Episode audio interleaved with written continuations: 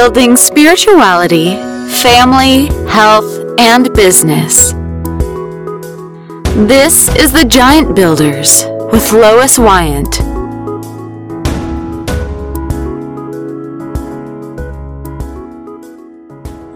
Happy Tuesday, Giant Builders. I'm here today again. And my guest is Michelle Makelo-Balo. And I met her on Facebook. It seems like I meet a lot of our guests on Facebook, but it's a great place to find some people who really have some very, very interesting topics. So, welcome, Michelle. How are you today? Good. Thank you. Thank you for having me. Great. Can you tell us a little bit more about what you do? Yes. So I, am a women's exercise specialist, and uh, my main focus is to help women learn the language of their body. So, what their body is saying to them so they can flourish in every season they experience. So, um, I do this through movement. I work with women in business um, and just trying to, to dissect okay, what does my body actually need? Um, and then we can move forward. So that way, when it happens again, now you're already five steps ahead. Okay, so, so tell me, what does it mean to listen to your body? And how can that change both your productivity and your health goals? So the body is always telling us something, right? Um, a lot of times, the easiest way to to explain this is when we're hungry. Typically, our body tells us that we're hungry, um, but there's so many other ways that our body communicates to us, and that's whether we're constantly fatigued, um, or maybe we have a hard time getting up in the morning. Um, a lot of us know those aches and pains with whatever low back or ankles, or oh man, the knees are a big one.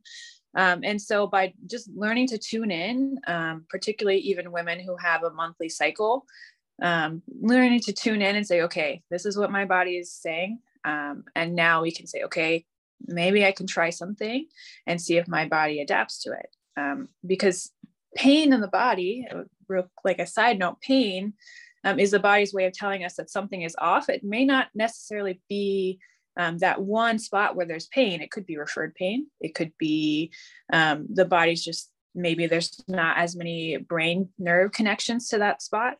Uh, there's so many things right that the body tells us. So just by stopping and taking the time to listen and process then we're able to actually help and move forward.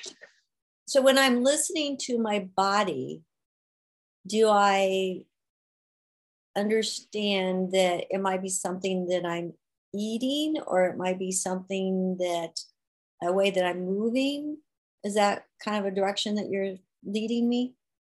Yes, both, both. So, um, for example, I am autoimmune. Um, I have a thyroid condition um, that is autoimmune. Um, and so, a lot of times, um, we call it like an elimination diet, right?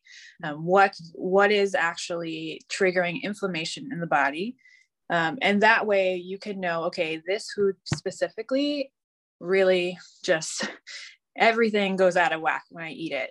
Um, but for some people, once we bring down that inflammation level, they can actually eat certain foods again.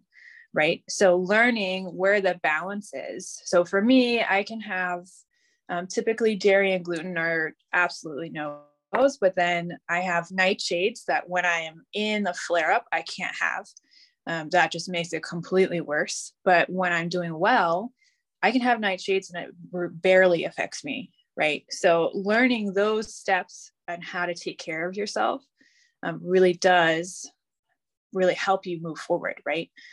I do understand that because I also have a type of autoimmune, and I find that um, certain foods do affect me as well. And I find that, uh, and maybe this is common, but sugar is just a really bad thing for specifically for me. Is that a common, really bad issue? Yeah, sugar is definitely one um, that does increase inflammation. Um, a lot of sometimes what I actually like to do in my with my group of women is to do um, a sugar like processed sugar free challenge. Um, and even when I'm in a flare up, I can have um, fruits, and that still I can feel my gums, right? They get sore uh, because that's also sugar. Um, so we uh, we do have to be aware of how sugar does affect our body. Um, I am a fan of eliminating it as much as you can, realistically, right? We're all humans. Enjoy your chocolate, periodically, but just know where your level is. And that's really what's important, right? What once works for someone may not work for you.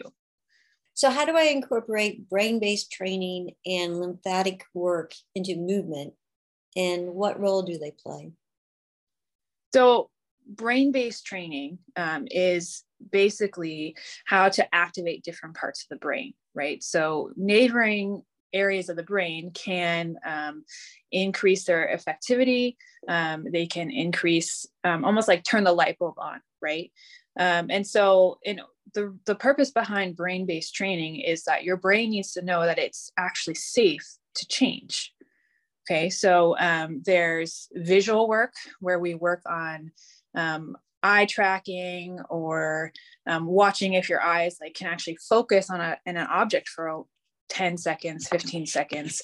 Um, something like that will actually help you focus on your work. If your eyes can't stay still as you read or if they're jumping while you read you're going to be more fatigued. So by working on that not only can you does it actually activate different pathways in your brain to like st- stabilize your core but it actually helps you focus more on work or when you're looking at and reading um, and then we have um, vestibular work where it's your um, balance and coordination. So if your body thinks that you're going to fall over all the time, it's going to use a lot of energy trying to keep you upright.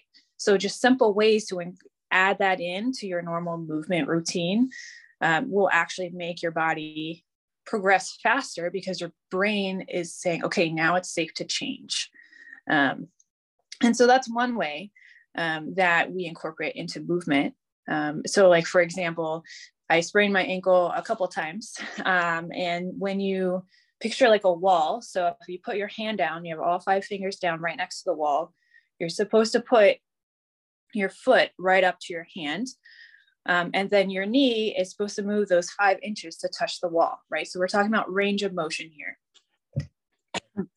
And my knee was always about three, four inches from the wall. I had no range of motion. No matter what I did, I would roll out, I would do stem, I would heat, nothing. Um, and so then I started doing um, ankle mobility. So allowing my ankle to actually roll onto the side um, safely, of course. Um, I started working on um, different eye patterns and movement. And then I started working on some vestibular work. And now um, I have full range of motion just by simply doing that right? So by learning to, to help your brain recognize, okay, it's safe to do this range of motion, I can actually, I'm not going to get hurt doing it.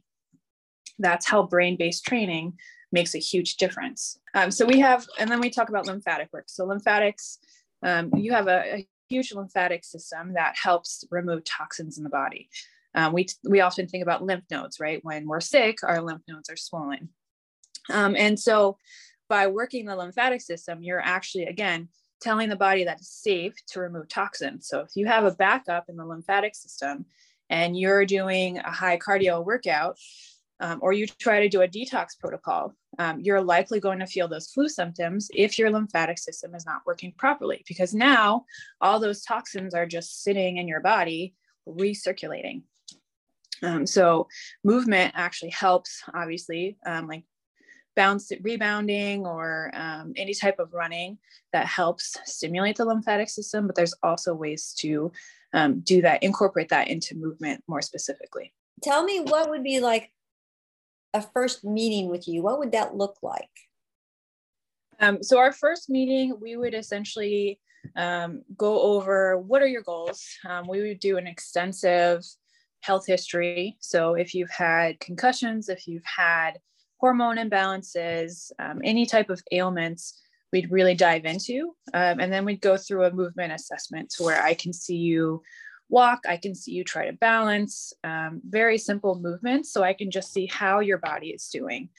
Um, and so that's, that's what we would start with um, before I create and design um, a personalized program from there. So what type of symptoms work well with your services? Um, so I, I, work with a lot of women who have um, hormone imbalances. So let's say you wake up and you're it's just so hard to get out of bed, right? Um, no matter how much sleep you got, you're just drained of energy. Um, or let's say you have um, PMS, like very bad PMS, or um, some so some type of either a lot of cortisol. So let's say cortisol, um, like I said, it's either draining in the morning or you try to build muscle, but then you can't. Um, it's just nothing seems to be working. Um, that's a cortisol issue oftentimes. Um, I work a lot with autoimmune conditions, um, women living with thyroid conditions, um, pregnancy postpartum. Um, so any any of those are going to be very um, and even low back pain, right? I do work with a lot of women who have low back pain mixed in. Um, so any of those types of symptoms, right, that come with each of those. So maybe you're always in a flare up or you just never you just never know when your back pain is going to come back. Um, or let's say one thing and then you're out for the whole month. Um, so just working to help you really flourish instead of being in fear of those things happening. Well that is really really interesting. It's amazing to me how much the body itself can heal itself. It's always intriguing that um, God just gave us the ability to do this. And I'm very honored that um, the wisdom is with people like you to help us find that process. thank you. Yeah, I it's um, I think the the most it's it's just amazing, right, to see how the body was designed and how it's just naturally built to um, to to really come back from from injury and you know modern the modern health industry doesn't doesn't focus on this. Um, and so oftentimes we have women who have tried everything and it's and they they keep blaming themselves for um, a body that doesn't seem to be working or doesn't seem to be responding. And then oftentimes we just come in and say maybe it's just the brain. Maybe it's just the lymphatics. Maybe we just need to activate different parts. And then we start seeing that those tiny shifts happen um, all based based on the, the design of how we were designed and made. Any closing thoughts? Um, you know, when we talk about just taking steps, and, and it, sometimes we get overwhelmed because we think, okay, I, if I only reached the end goal, then everything will be better. Um, but just learning to take it one step at a time, right? And just being fully where you are, even if it's um, not where you want to be, even if you're in the middle of a flare up. Um, uh, just ask yourself, what does my body need today? How can I help it today? And oftentimes it's just one or two things that we can do, even when we're in the flare up, even when we're too busy to move forward, that we can actually do something to help us progress. So, how do people locate you? Uh, so you can locate me. I'm on social media. I'm on Instagram, uh, Creation Fitness, uh, CR3 for creation. Um, and I am also on Facebook, Creation Fitness, Real Moms New Normal. I have a Facebook group. And you can also email me creation.fitness at gmail.com. Great. Well, I really appreciate your time and your knowledge and for sharing with us. I thought that was very interesting. So thank you so very much. Thank you, Giant Builders. We'll see you next Tuesday at 2 o'clock. And make sure you hit subscribe so you don't miss an episode. Thank you for listening. This has been The Giant Builders with Lois Wyant.